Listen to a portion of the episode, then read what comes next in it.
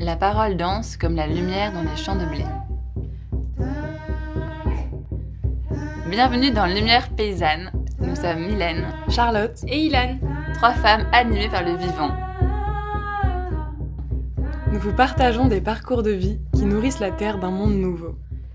Laissons-nous porter par ces récits inspirants, à saisir comme des graines à semer.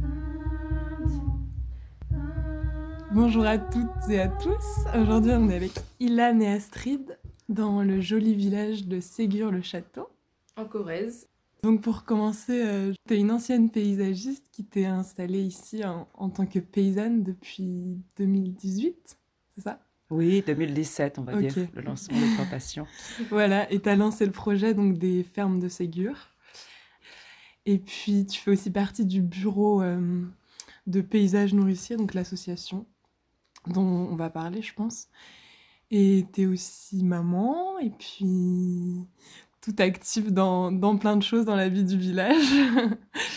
et donc, euh, pour la première question, peut-être que tu peux présenter le projet. Oui. Peut-être je reviens une seconde sur la présentation. Alors, je pense qu'on n'est pas ancienne paysagiste. je pense que quand on est paysagiste, on, on l'est euh, pour toujours. C'est parce que c'est une question surtout de, de, regard, de regard sur le, sur le paysage. Et donc, je me sens encore paysagiste. En tout cas, je me sens avoir une relation euh, intime avec les paysages qui m'entourent. Et je pense que ça, ça oriente beaucoup euh, le cheminement aussi mm. qu'on a commencé ici à Ségur, la manière de planter, on y reviendra, la manière d'aborder la question de l'eau, de, de l'élevage, enfin plutôt du pâturage, je dirais. Et hum, voilà pour la première euh, précision. Deuxième précision, euh, jeune agricultrice, j'allais dire, je suis, je me sens même pas encore agricultrice puisque j'apprends sur le sur le terrain et que j'ai pas de formation, je suis pas issue du milieu agricole et que c'est un peu le pari de ce projet, c'est d'apprendre en faisant, que ce soit moi et les autres euh, porteurs de projets dans le projet, mon compagnon Mathieu, mais aussi les jeunes porteurs de projets qu'on accueille en, en espace test. Donc on est tous des apprentis et on apprend au fil de l'eau avec tout ce que ça veut dire et accompagné souvent de, compagnons de route qui nous permet, enfin ces compagnons euh, nous permettent d'avancer et d'avoir un regard, un peu de recul sur notre, notre histoire ici, qui est euh, l'histoire du dedans, puisqu'on est euh, les pieds et les mains, la tête, dedans, tout simplement. Pardon. Donc voilà, excuse-moi, je te, je te relaisse poser ta question. Super, Sur euh, la première question, présenter, c'est ça le... Ouais, de présenter les différents projets, parce que c'est les fermes de Ségur, du coup, c'est qu'il y a différents porteurs de projets sur le même territoire, du coup. C'est-à-dire que les fermes, c'est vrai que c'est une, belle question parce que ça peut interroger aussi les autres agriculteurs qui sont à Sigur, puisque j'englobe les fermes. Je, je, je m'octroie un peu volontairement et je vais vous expliquer pourquoi les fermes. Pour plusieurs raisons. Un, parce que, donc, effectivement, moi, ce sont des terres familiales que j'ai la chance de, de, reprendre.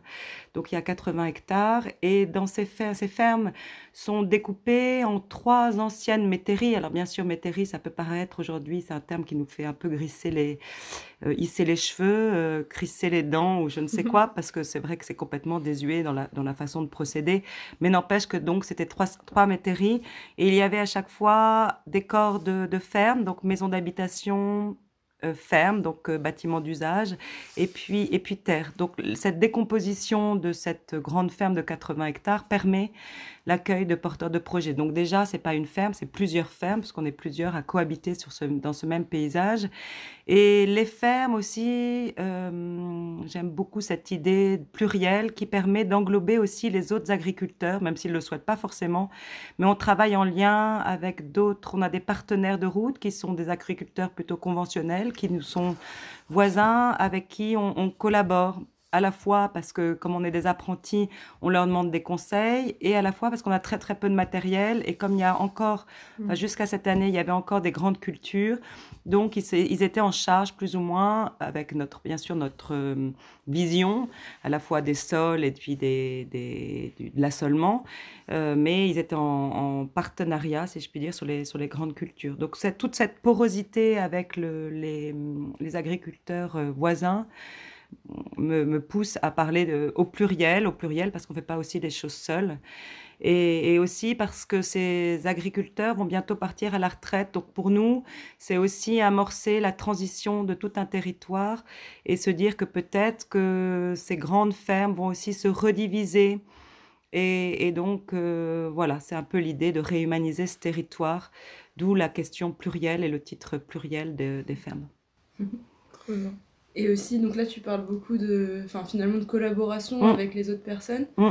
Euh, et dans le descriptif, il me semble, de l'association, il y a écrit que c'est un système collaboratif et non communautaire. Mm.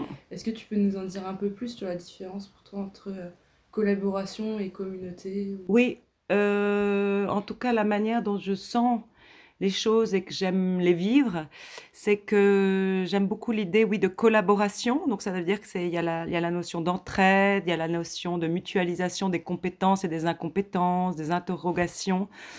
Mais il y a aussi la notion dans la collaboration d'individualité, pas d'individualisme, on pourra y revenir, mais en tout cas que chacun a son projet, son projet personnel, qu'il va pouvoir euh, développer sur les fermes à sa façon, avec bien sûr une charte commune, mais on reste des individus avec nos projets, euh, nos visions respectives et surtout notre cheminement. C'est-à-dire qu'on est tous, on part d'un point donné et on avance et on va évoluer à notre façon, à notre rythme. C'est-à-dire qu'on ne va pas demander à un jeune porteur de projet d'avoir toujours tout de suite une vision qui serait pas la sienne, mais au contraire d'arriver avec sa vision et puis d'avancer sur son chemin, etc. La communauté me fait souvent penser à une... euh, je suis pas contre, en tout cas c'est pas la manière dont j'ai envie de vivre les choses, c'est-à-dire qu'on partirait tous d'un même départ, avec une même vision et l'envie d'être tout, de tous tout faire ensemble. Et, et c'est pas c'est pas comme ça que j'envisage ce projet, puisqu'on on, en a un peu parlé hier ou avant-hier. On est tous euh, indépendants aussi, avec une économie de projet indépendante. Et il y a cette, euh, cette, euh, ces retrouvailles, si je puis dire, sur les lisières du projet ou sur ce paysage qui, sur lequel on, on agit et interagit, qui est le paysage commun. Mais David et Giovanna, ils ont leur projet, ils vont avancer. Mathieu a son projet viticole avec ses idées. Euh, alors bien sûr, on confronte nos idées ou on les partage plutôt, euh, et on n'est pas tous au même, au, même, au même point. Et ça me plaît. En fait, cette diversité de points de vue me plaît aussi. Cette, je crois que c'est la liberté. C'est-à-dire que la communauté me fait un tout petit peu peur, mais peut-être je me trompe et que je, dans, l'idée qu'on aurait tous la même pensée, tous la même pensée, même politique, économique de, de la société, et, au même titre qu'on accueille la biodiversité, qu'on est pour l'aggradation de la biodiversité, euh, j'aime que ce projet, euh, on soit tous euh, différents, et je trouve que c'est là, dans la rencontre, que le, que le, que le projet euh, devient intéressant par, par, le, par la tension que ça peut, que la différence peut justement produire et, l'échange. euh, alors c'est pas toujours euh, effectivement euh, linéaire puisqu'effectivement les propos peuvent être euh, assez différents, mais ça permet le partage d'idées et je trouve ça permet d'avancer. Et à tel point que là, on a, il était question qu'on accueille un porteur de projet très expérimenté en maraîchage qui voulait professionnaliser la, la, comment dire, la profession avec, avec des porteurs de projets qui l'auraient accompagné, mais de manière assez professionnelle. Et euh, ben voilà, ça pouvait gêner par les idées avec un autre porteur de projet qui, lui, avait une autre vision du maraîchage, par exemple. Et ben moi, j'étais pour. J'étais pour, justement, qu'il y ait plusieurs visions au sein de ce même projet. Parce que je crois que, un, euh, nous, on n'a pas la clé du modèle. Euh, on a des intuitions, on a des envies, on porte quand même des messages et des choses sur lesquelles on ne, on ne, on ne, on ne bougera pas, bien évidemment. Mais euh, au contraire, la, la, richesse de la différence et, la, et penser que dans ce projet, on peut avoir, puisque c'est un projet expérimental, plusieurs expérimentations qui vont peut-être aboutir ou se régler dans l'avenir, où on va bouger les curseurs, etc. Ça, ça, mmh. Je trouve que c'est vraiment, c'est ça, en tout cas, ce laboratoire qu'on souhaite ici euh, mener. Trop bien. C'est vrai qu'on a beaucoup parlé aussi ces derniers temps. Euh, c'est important de croiser les, les, regards et les points de vue euh, en agriculture. Et tu as aussi cette volonté-là euh, d'apprendre par le terrain et de faire des expériences et que c'est aussi euh, des ratés. Mais est-ce que c'est par le terrain aussi que tu penses que c'est possible de se lier, de relier les hommes? Oui, moi je pense totalement. C'est-à-dire que je crois que c'est vraiment ce qu'on est en train de vivre.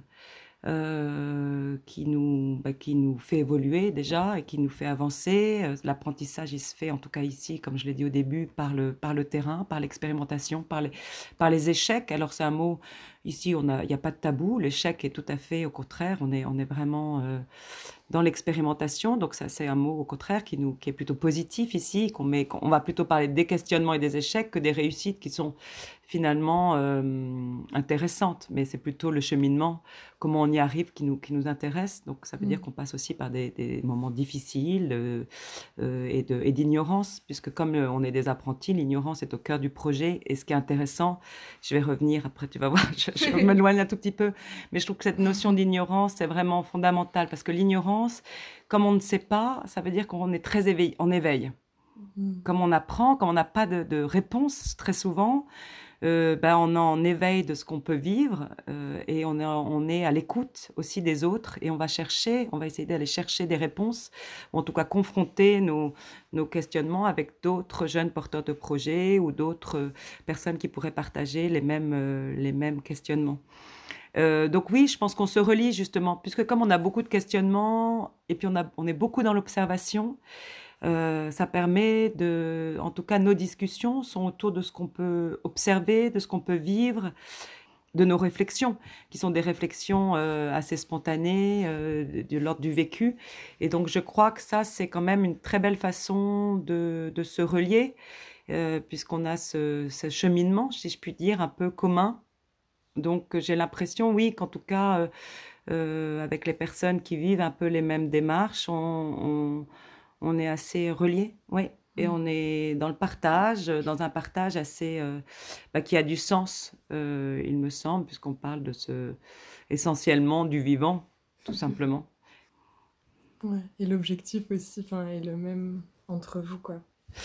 Alors, est-ce que l'objectif est le même? Je ne sais pas, justement. Mais ça, c'est pas très grave. Je pense mmh. qu'on a, au contraire, c'est un peu dans le, la différence, justement, de chaque porteur de projet euh, on a un petit peu des objectifs, je pense, différents. Et puis des, des, positionnements dans le projet. Je pense qu'on est, on est tous un peu, on a tous un peu nos casquettes, malgré tout. Chacun a, sa place dans le projet et, et, interagit un peu différemment avec des objectifs un peu différents. Euh, si je parle par exemple du projet viticole, Mathieu a, a, une, comment dire, un cheminement qui est quand même basé pour lui. Donc lui est architecte, Mathieu est architecte. Euh, et donc, euh, il est en train d'apprendre le métier de vigneron et petit à petit, euh, faire en sorte que ce métier de vigneron et sa vigne puisse porter un modèle économique qui puisse le faire basculer totalement à 100% en tant que vigneron. Donc il a un vrai modèle économique. Donc ça, c est, c est, ça peut être assez différent. Qui moi, par exemple, suis beaucoup plus sur une trame, en tout cas aujourd'hui, sur le long terme, sur une trame du projet qui va euh, dessiner justement à la fois le, le, les cheminements hydrauliques, mais les, les arbres, euh, donc toutes les, les, lignes, la trame, si je puis dire, de ce paysage qui va faire que ce paysage va pouvoir accueillir les hommes, euh, les, enfin, les humains, les non-humains. J'aime pas tellement ce terme, enfin bon, c'est comme ça qu'on dit pour, pour englober tout le reste des non-humains ou des déshumains, enfin bon, bref. Mais en tout cas, des, de tous ceux qui vont interagir avec dans ce paysage. Donc euh, voilà, David et Giovanna, ils sont là encore trois ans probablement. Ils se forment, ils sont en train de, eux, de dessiner, ils savent pas encore, ils sont plein de questionnements, encore de dessiner peut-être leur modèle de micro-ferme euh, qui va leur permettre de quitter ici Ségur pour aller en voisin, probablement dans une petite ferme, et mener leur, euh, leur vie, si je puis dire, d'adulte. Euh, en tout cas, euh, ils le sont déjà, mais quand on de quitter le nid en, en, ou la pépinière, ou...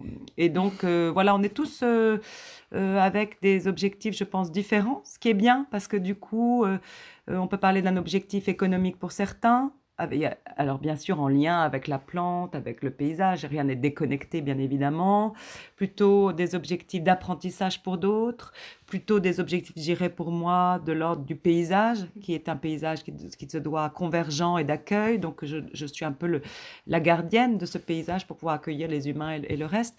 Donc euh, voilà, je pense qu'on est vraiment sur des, objectifs au contraire différents. Mais c'est bien et riche.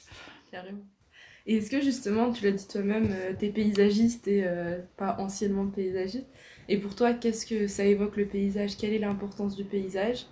Et comment est-ce qu'aujourd'hui, euh, quand tu es gardienne de ce paysage et que tu le façonnes, quels sont les impacts que ça a et comment est-ce que ça s'inscrit dans le territoire un peu plus large que simplement euh, les fermes Mm. alentours? Oui, alors le paysage, c'est vrai que ben, j'ai, moi j'ai une, une vision qui est hors les murs, c'est-à-dire que on parle de, de- d'échelle déjà quand on parle de paysage, on parle à la fois de, d'un arbre, la plantation d'un arbre, mais également à des corridors qui vont aller, donc la- cette multiplication d'arbres, justement ces lignes, on va parler de corridors, donc ils vont aller au-delà, au-delà des murs, donc euh, des, qui, ces corridors vont traverser euh, j'allais dire, le périmètre d'appartenance. Donc ça, je pense que c'est hum, un gros... C'est peut-être ça qui est plus frappant, en tout cas dans, mon, dans ce que je ressens par rapport à la question du paysage, c'est qu'il n'y a pas de frontières. C'est-à-dire que effectivement, souvent, je me- Steven me demandait, mais alors attends, le projet, bah, il est là depuis, deux ans, mais il ne savait pas où étaient les limites. Mais je dis, Steven, tu sais, c'est pas très important. Parce qu'en réalité, un, les limites sont pas marquées. Deux, le projet va au-delà, au-delà des limites. Un, parce que quand on plante des lignes ou des fruitières, ça crée un corridor qui va se poursuivre et, pouvoir, euh, les animaux ou, ou les oiseaux ou les insectes vont pouvoir franchir justement et aller au-delà des, des, des, ba- des barrières. Et puis, euh, c'est pareil avec, euh, avec la connaissance et avec le partage de connaissances et la porosité. C'est-à-dire qu'on parlait tout à l'heure des agriculteurs. Le fait de, de, de travailler ensemble, euh, la connaissance, elle n'a pas de limite. Donc, c'est aussi la- elle n'est pas limitée à, à, à 60 hectares, mais elle va circuler et ce qu'on fait va circuler. D'où ce paysage qui n'est pas contraint ou qui n'est pas encerclé. Euh, on pourra revenir sur des clôtures. Il y a quand même des clôtures dans ce paysage, mais euh, il n'est pas enfermé dans 60 hectares, mais bien au contraire, il est à la fois relié au village et relié au territoire. Et puis plus, si, un jour euh, c'est nécessaire, mais en tout cas, on est vraiment, euh, c'est un, un paysage. C'est là où, où je trouve que le paysage devient intéressant. C'est quand il se, il, est, hum, il est connecté bien évidemment, mais il sort de, il, est- sans limite. Et c'est ça le paysage. Il, n'a pas de, il pas de limite, il n'a pas de frontière. Après la propriété, c'est autre chose. La propriété, c'est uniquement juridique. Et, et donc ça, je trouve que c'est des questions fondamentales. Et c'est des questions fondamentales aussi quand on accueille des porteurs de projets, parce que la terre ne nous appartient pas. Elle est effectivement euh, juridiquement, ça nous appartient, c'est 60 hectares. Mais c'est là où on, on souhaite euh, différencier l'appartenance à un calque supplémentaire qui serait l'usage. Et, et je crois que c'est là où on, on commence à parler vraiment de paysage. C'est quand on, on parle d'un paysage qui n'a pas de frontières, pas de limites. Mais il y a aussi dans le paysage, en tout cas de la manière dont je le conçois, il y a une forme de beauté, bien évidemment.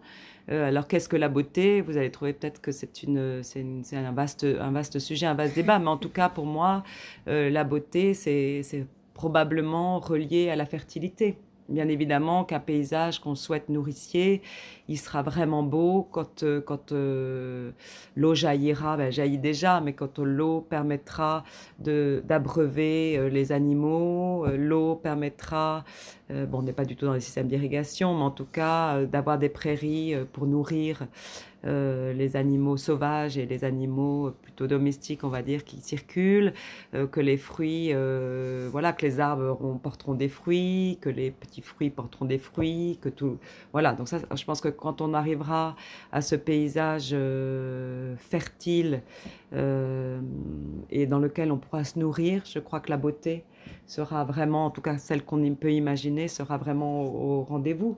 Euh, là, on est, il y a une forme de beauté parce qu'il y a déjà de très beaux arbres, il y a déjà une histoire, c'est une histoire, un paysage et, le palimpseste de, de- de- des usages passés. Donc, il, a, il, y a, déjà une vraie beauté dans ce paysage puisque il permet de lire, de lire les paysans qui nous ont précédés et, les paysans qui nous succéderont pourront lire. Euh, donc, j'aime beaucoup cette idée de, de superposition voilà, du paysage et se dire qu'à chaque fois qu'on a un geste euh, dans le paysage, il, il en a la mémoire. Donc euh, c'est la plus belle mémoire, notre, notre archive finalement euh, est, est ce que l'on voit de ce paysage. Je ne sais pas si j'ai répondu à ta Si, question. Complètement. ouais. Voilà. Ça me fait penser, enfin, paysan, paysage, ça a quand même la même. euh, Pays, paysan, Ouais. paysage. Ouais. ça a la même racine, donc il y a quand même un lien de. On façonne Ouais. le lieu, quoi. Ouais. Et tu avais dit quelque chose aussi qui m'avait marqué, c'était de réintégrer l'homme au système agricole, dans le sens où aujourd'hui l'exploitation était grande et que et l'homme il circulait plus en fait au milieu des champs. Et du coup, ça concrètement, est-ce que tu peux expliquer comment tu le mets en place, par quels moyens? Euh, bah oui, alors ça c'est une, bah ça c'est un peu le, paysage, la paysagiste qui parle, c'est-à-dire que quand on, même si on, on dessine des petits projets, enfin en, en tout cas euh, plus, moins, en tout cas une petite, plus petite échelle, c'est vrai qu'une des premiers, d'un premier calque, c'est comment on va circuler dans l'espace.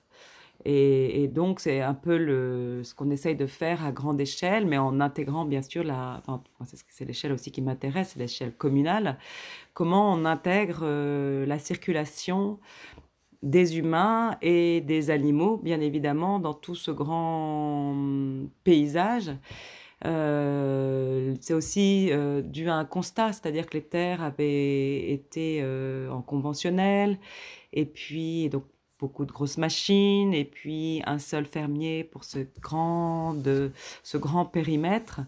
Et donc, c'est comment aujourd'hui ben, on réintègre l'humain, on réhumanise ce paysage, donc avec des porteurs de projets, puisqu'on peut être plusieurs à cohabiter dans ce même paysage, et comment effectivement on retrouve une circulation euh, agréable et fluide. Alors c'est vrai que à partir du moment où un paysage devient fertile, euh, où la chimie n'est plus présente, où les machines sont plus petites, ou, uniquement sur des petites parcelles. Ou... Donc bien évidemment, euh, on a envie de circuler dans ces paysages qui deviennent beaucoup plus, qui sont moins hostiles à, à l'humain, puisqu'avant c'est vrai qu'il valait mieux se, Mhm. en tout cas ici à Ségur dans cette parcelle dont je parle, hein, je me permettrai pas de parler de toutes les parcelles, mais euh, on préfère fuir les gros- le bruit, euh, on préfère fuir euh, les, produits toxiques, et, etc.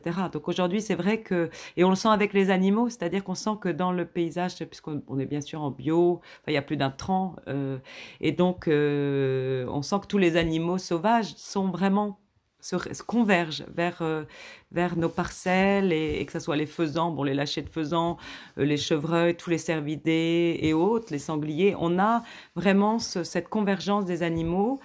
Et les humains, bah, c'est pareil, petit à petit, ils vont s'octroyer le droit de, circuler à nouveau. Alors, évidemment, on leur laisse l'espace, puisqu'on on travaille beaucoup sur les cheminements. On a accueilli un, avec l'association un service civique pendant six mois qui a travaillé justement sur comment relier le village avec les fermes. En, retravaillant sur des, des chemins. Alors, euh, bon, là, on va pas parler de, de tout son travail qui a été vraiment, qui est vraiment intéressant. Euh, Aujourd'hui, les chemins, malheureusement, ont- sont tombés pour certains dans le domaine privé. Sont, voilà, donc il y, a- il y a eu des, des changements qui ont fait que tout n'est plus accessible. Mais en tout cas, comment on peut retrouver ce maillage euh, fluide de la liaison entre le village, les fermes et retrouver des usages, donc des usages de circulation éventuellement pour nos brebis, euh, des usages aussi pour ceux qui souhaiteraient faire de la vannerie sauvage, euh, des cueillettes, euh, des herbes aromatiques, etc. Donc c'est tout ça qu'on essaye de mettre, euh, euh, de remettre, enfin de redécouvrir en tout cas et de re- retrouver ce maillage euh, de circulation. Et à l'échelle de nos fermes, nous, c'est vrai que c'est un- une trame à part entière et hum, on a pas mal parlé des clôtures. À chaque fois qu'on clôture, donc on, s'octroie quand même le droit de fermer certaines parcelles, même si ça, peut être difficile. C'est vrai qu'on préfère les paysages ouverts de manière générale, mais on pense que ça permet de cultiver de manière plus peut-être sereine et euh, que toute la faune sauvage, on lui laisse la place, euh, on lui laisse beaucoup de place bien évidemment, et puis des zones dans lesquelles nous on pénètre pas. Donc ce dans, les, dans les zones où euh, on leur dit non, vous ne venez pas, finalement ils ont la même en face où nous on n'y va, on n'y va pas. Donc il y a une sorte de donnant-donnant qui marche assez bien, et puis enfin qui marche assez bien, c'est le sentiment que j'ai. Et puis le, les clôtures, quand on clôture, effectivement, on laisse toujours autour de la clôture, on réfléchit au cheminement pour pouvoir circuler pour ceux qui ne veulent pas rentrer, je parle des humains et les animaux qui ne peuvent plus circuler autour des clôtures. Donc il y a toujours effectivement le chemin, les passages qui sont réfléchis au sein du projet. Super. La circulation de l'eau, des Mhm. arbres, Euh, tout est une question de circulation. Je pense que c'est pareil que notre machine corporelle. Si les choses circulent, c'est que plutôt ça, ça va plutôt bien. ça marche mieux. Sinon, si les choses sont bloquées en général, malheureusement, c'est ben voilà, ça déconne, ça commence à déconner. Donc c'est cette fluidité que je crois qu'elle est importante. Et j'ai encore une question euh, par rapport aux animaux. Enfin, tu as beaucoup parlé de la faune sauvage et maintenant tu fais de l'élevage donc avec des brebis et, et des vaches. Et de base, enfin, c'était pas trop intégré au projet d'avoir des animaux domestiques et comment c'était venu euh, s'intégrer en fait Mm. à ce qui a été fait euh, sur la ferme? Bah, c'est vrai qu'on avait envie, euh, je pense, dès le début, enfin, on savait que c'était euh, en tout cas d'intégrer des animaux pour améliorer à la fois les pâtures, pour, euh, pour voilà, tourner dans tout le système et puis utiliser les châtaignes qui ne seraient pas mangées. Pour des questions aussi sanitaires, les animaux avaient bien sûr été indispensables. Ça, on l'avait en tête depuis le début. Après, c'est vrai que quand on a euh, historiquement, c'est aussi des terres de pâture pour, la, pour une grande partie. Euh, Il y a beaucoup d'arbres. Enfin, c'est un paysage qui demandait qu'à être euh, presque un paysage un peu anglais avec tous ces arbres. Et, donc, il demandait qu'à être habité par ces, ces animaux, ça c'est certain. Donc, ça, il y avait, je pense que le désir n'a fait que que- qu'augmenter. Et puis, il y a eu les vignes, il y a eu la mise en place du verger, il y a eu la mise en place. Donc, c'est vrai qu'au bout d'un moment, il y a eu des clôtures qui se sont mises en place aussi. Et puis tout ça a fait sens parce que les animaux arrivaient, euh, enfin sont arrivés. Alors c'est vrai que nous, euh, bah, comme on apprend sur le terrain, moi j'apprends, je, commence tout petit, euh, donc avec huit brebis. Aujourd'hui on en a 12 plus un bélier. Les agnelages vont arriver, les vaches c'est pareil, sont arrivées aussi pour la biodynamie. Euh, donc pour utiliser la bouse dans, la, dans les vignes, entre autres, mais je pense qu'on passera aussi dans le verger euh, les préparations cette année. Et donc, on... oui, c'est, sûr que pour nous, c'est indispensable. Et puis maintenant, j'en suis complètement convaincue. Euh, j'imagine plus ce paysage champ. C'est-à-dire que quand je les vois, pour moi, les arbres prennent un sens, l'eau prend un sens. Enfin, j'ai l'impression que tout prend sens. Avant, finalement, aujourd'hui, si j'enlève les animaux, bien que ce soit des tout, tout petits cheptels, moi, je serais déjà très triste parce que j'adore ça. Et euh, aussi, je trouve que ce paysage prend vie, prend corps. Les, les arbres, tout d'un coup, c'est une évidence. Ça devient des habitacles, ça devient euh, des, des lieux où on vient se frotter, se, se, se gratter, où on vient euh, choper l'ombre. Enfin, voilà. Donc, aujourd'hui, pour moi, c'est c'est totalement évident.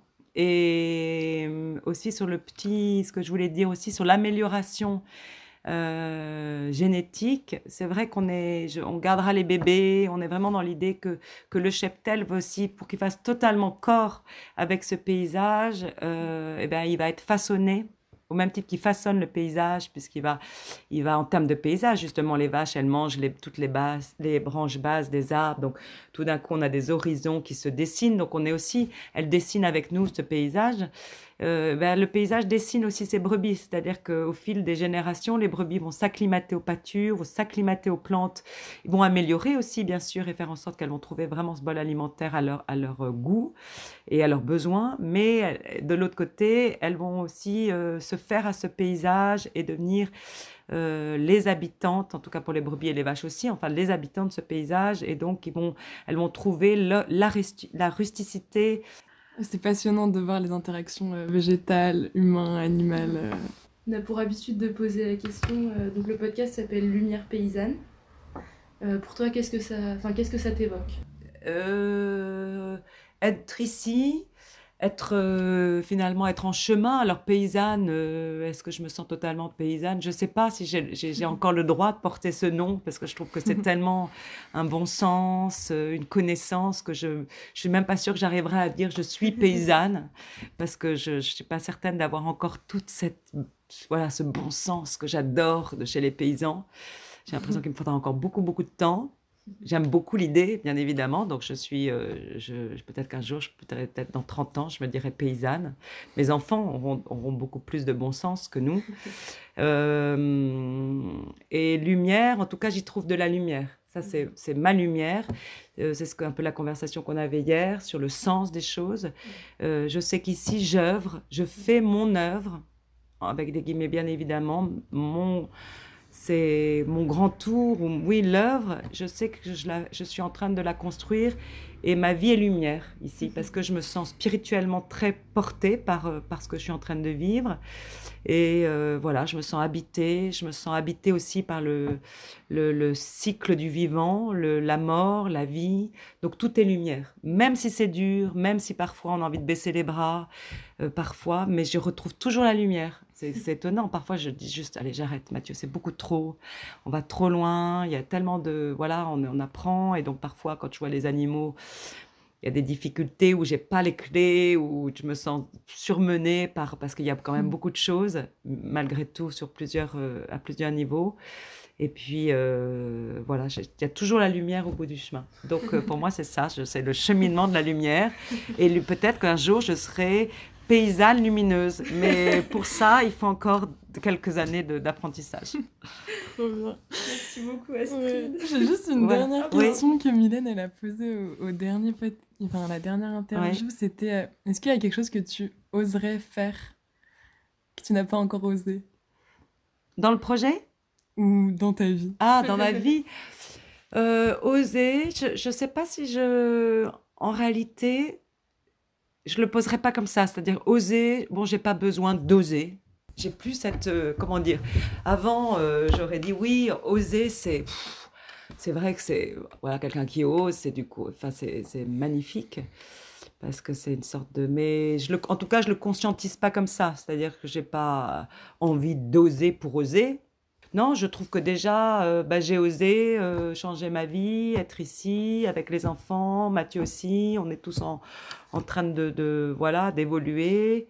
Euh, j'ose dire non, j'ose dire non à des choses avant ou, ou j'ose être. Peut-être que c'est ça aujourd'hui.